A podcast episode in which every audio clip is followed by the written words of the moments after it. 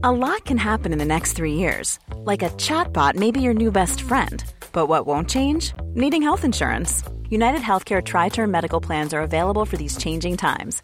Underwritten by Golden Rule Insurance Company, they offer budget friendly, flexible coverage for people who are in between jobs or missed open enrollment. The plans last nearly three years in some states, with access to a nationwide network of doctors and hospitals. So, for whatever tomorrow brings, United Healthcare Tri Term Medical Plans may be for you. Learn more at uh1.com.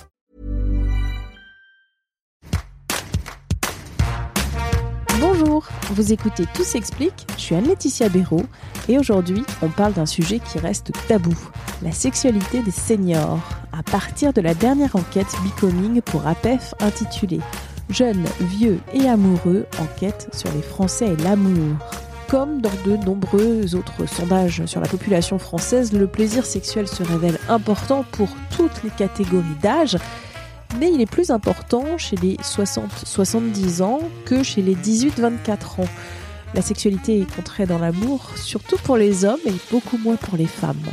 On parle de cette enquête et plus largement de la question de la sexualité chez les seniors avec Véronique Cayado, ingénieure de recherche en sciences humaines spécialisée dans les questions du vieillissement et de la vieillesse au sein de l'Institut WICARE.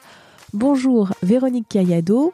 D'après cette étude sur les Français et l'amour, la sexualité est plus importante pour les plus de 60 ans que pour les moins de 25 ans par rapport aux attentes vis-à-vis de l'amour, effectivement, dans cette, dans cette étude-là, c'est ce qui ressortait quand on leur demandait, donc à toutes, les, toutes les classes d'âge, qu'est-ce qu'ils attendaient par rapport euh, dans la relation amoureuse.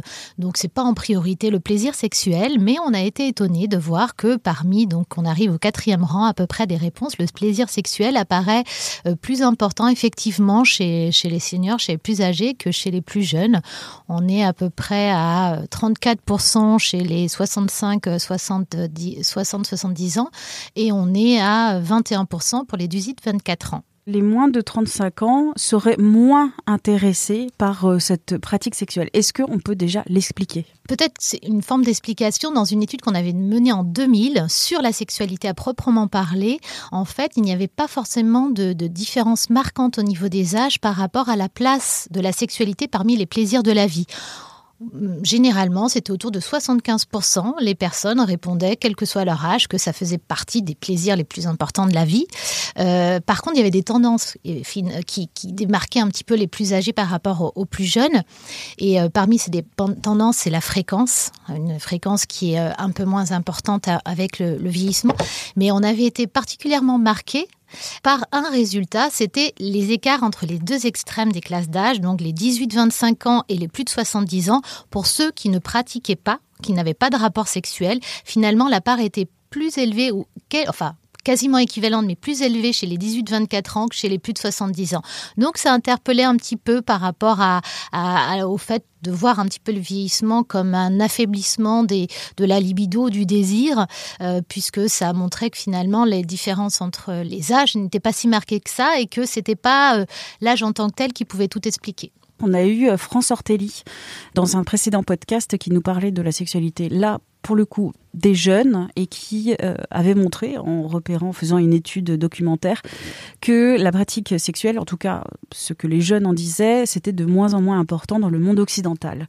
Et elle l'expliquait par des multiples facteurs, notamment l'anxiété générale, la finitude du monde ou encore la prise euh, dans la vie de tous les jours, l'emprise, on va dire, des écrans notamment, dont réseaux sociaux, mais aussi information et compagnie. Une fatigue générale. Je continue sur cette euh, sexualité euh, qui, compte dans l'amour. Pour près d'un tiers des seniors, c'est surtout vrai pour les hommes plutôt que pour les femmes. Oui, c'était effectivement quelque chose qui ressortait. D'ailleurs, je dirais même que la différence de sexe est peut-être plus importante que la différence au niveau des âges dans la manière d'appréhender la sexualité et l'amour. Et effectivement, euh, en termes de est-ce que le plaisir sexuel est important dans l'amour, oui, c'est le cas pour généralement plutôt les hommes âgés que les femmes âgées, effectivement. Je prends un chiffre de votre étude, donc c'est important pour les hommes à 37%, beaucoup moins pour les femmes à 16%. C'est vrai qu'il y a un gap de, 20 points, ce, qui est, ce qui est très important. Quand on pose la question à tout et chacun est-ce que vos parents ont une sexualité? Il y a toujours un moment de malaise. Est-ce que c'est encore difficile pour notre génération, les, plus jeunes, de penser que nos parents, ceux qui ont vécu euh, ou qui ont connu euh, plus ou moins 68, ont une sexualité active? Oui, je pense qu'effectivement, dans le rapport à la sexualité, il y a un rapport de génération. Les, choses évoluent et les, tout, ce qu'on appelle les boomers, les baby boomers qui sont nés après-guerre, dans les générations d'après-guerre, ont un rapport à la sexualité beaucoup plus émancipé que les générations précédentes. Mais malgré tout, je pense qu'en vieillissant, il y a une espèce de, il y a moins de contraintes. Le fait d'être un peu plus en marge de la société, on a moins d'exigences vis-à-vis de soi, de la part de la société. Et donc, du coup, on est, on est quand même un peu plus libéré.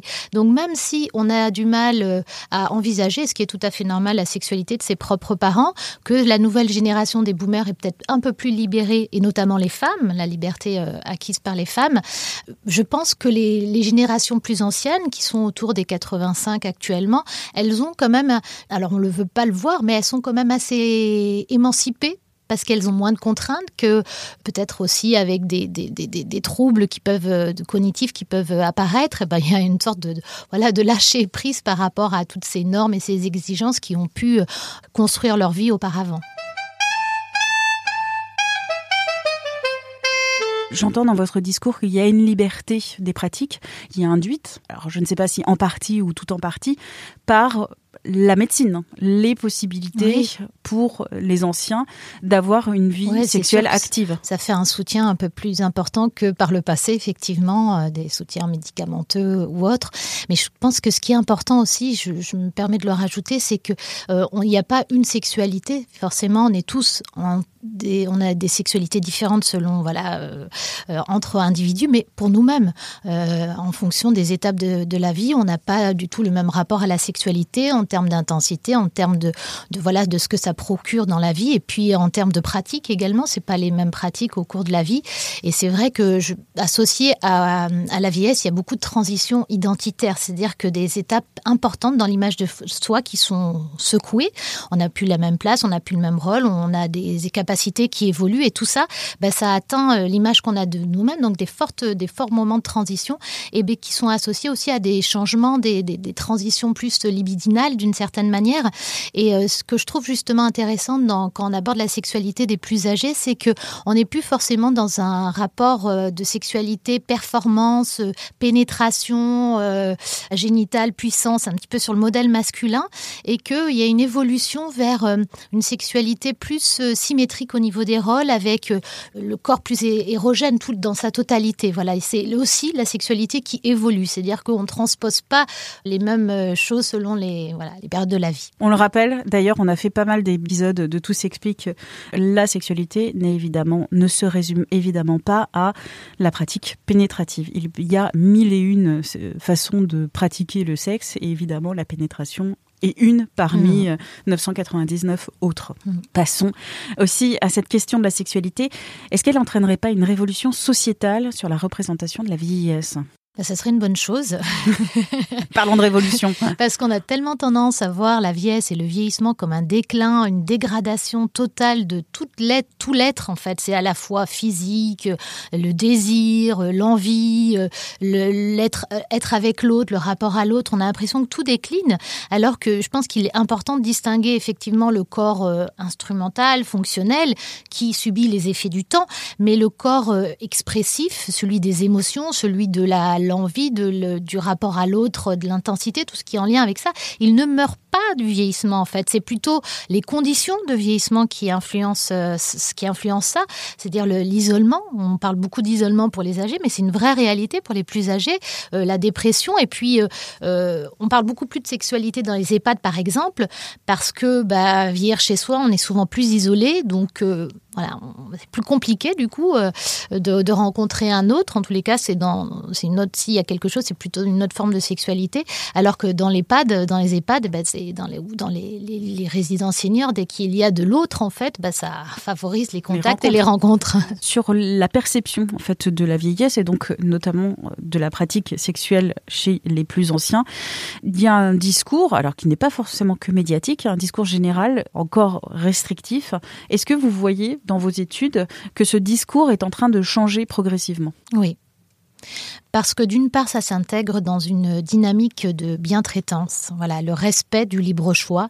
Alors c'est peut-être encore dans un microcosme lié à la gérontologie, Peut-être que c'est pas encore euh, grand public et généralisé, mais euh, euh, on entend cette, exigence vis-à-vis des professionnels de ne pas être dans la remise en question systématique du consentement et donc du libre choix de la personne, de le poser comme d'emblée comme laisser la personne avoir des rapports euh, avec quelqu'un d'autre, même si elle a des troubles neurocognitifs, même si voilà, on, se questionne sur ça, il faut d'abord laisser euh, ce libre, euh, cette libre expression, et après, en gardant un éveil sur est-ce que voilà, effectivement, il y a les marges de sécurité pour la personne, mais ne pas d'emblée interdire pour protéger, parce que c'est souvent ça qu'il y a derrière. Alors, les enfants, ça peut être une autre protéger autre chose que son propre parent, parce que ça s'inscrit aussi dans une, question matérielle. Les relations, euh, dans l'étude à, à PEF, ça ressortait par rapport aux femmes. Les femmes avaient plus de, de freins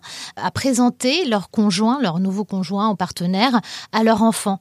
C'est une difficulté pour le parent de faire accepter euh, cette nouvelle union à leurs enfants, mais alors euh, quand il y a des questions d'héritage qui se posent derrière, c'est encore plus complexe. Et d'où l'importance de, alors je vais dire le mot d'éducation sexuelle à tout âge, que l'on soit jeune et qu'on soit un peu plus âgé, mais aussi des outils de prévention, euh, donc euh, préservatifs, qui peuvent être utilisés aussi par les plus vieux, et ce qui n'est pas forcément une habitude qu'ils ont prise quand ils avaient eux 30 ans. C'est ce qu'on entend effectivement de la part des soignants, que c'est une pratique peut-être qui n'est pas très intégrée dans une classe d'âge euh, plus importante.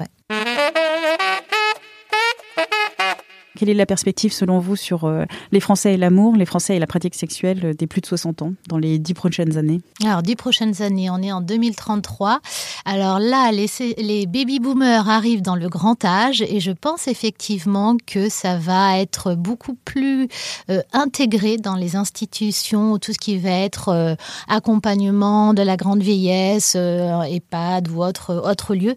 Je pense effectivement qu'il y aura peut-être des chambres, qu'on acceptera qu'il y ait des chambres commune avec euh, un, que des gens vivent en couple dans ces lieux-là.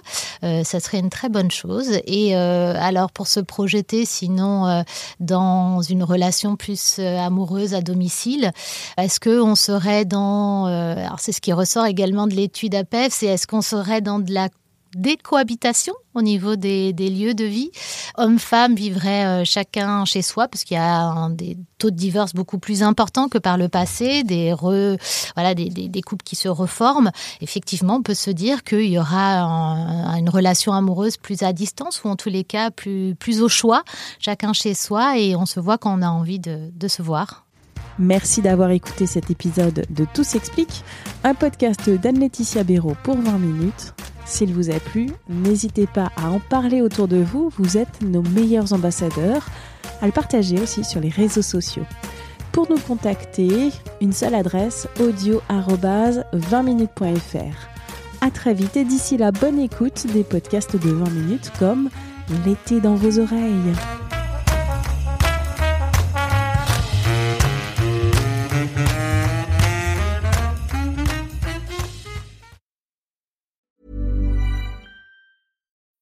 When you need mealtime inspiration, it's worth shopping Kroger, where you'll find over 30,000 mouthwatering choices that excite your inner foodie. And no matter what tasty choice you make, you'll enjoy our everyday low prices, plus extra ways to save, like digital coupons worth over $600 each week. You can also save up to $1 off per gallon at the pump with fuel points. More savings and more inspiring flavors make shopping Kroger worth it every time. Kroger, fresh for everyone. Fuel restrictions apply.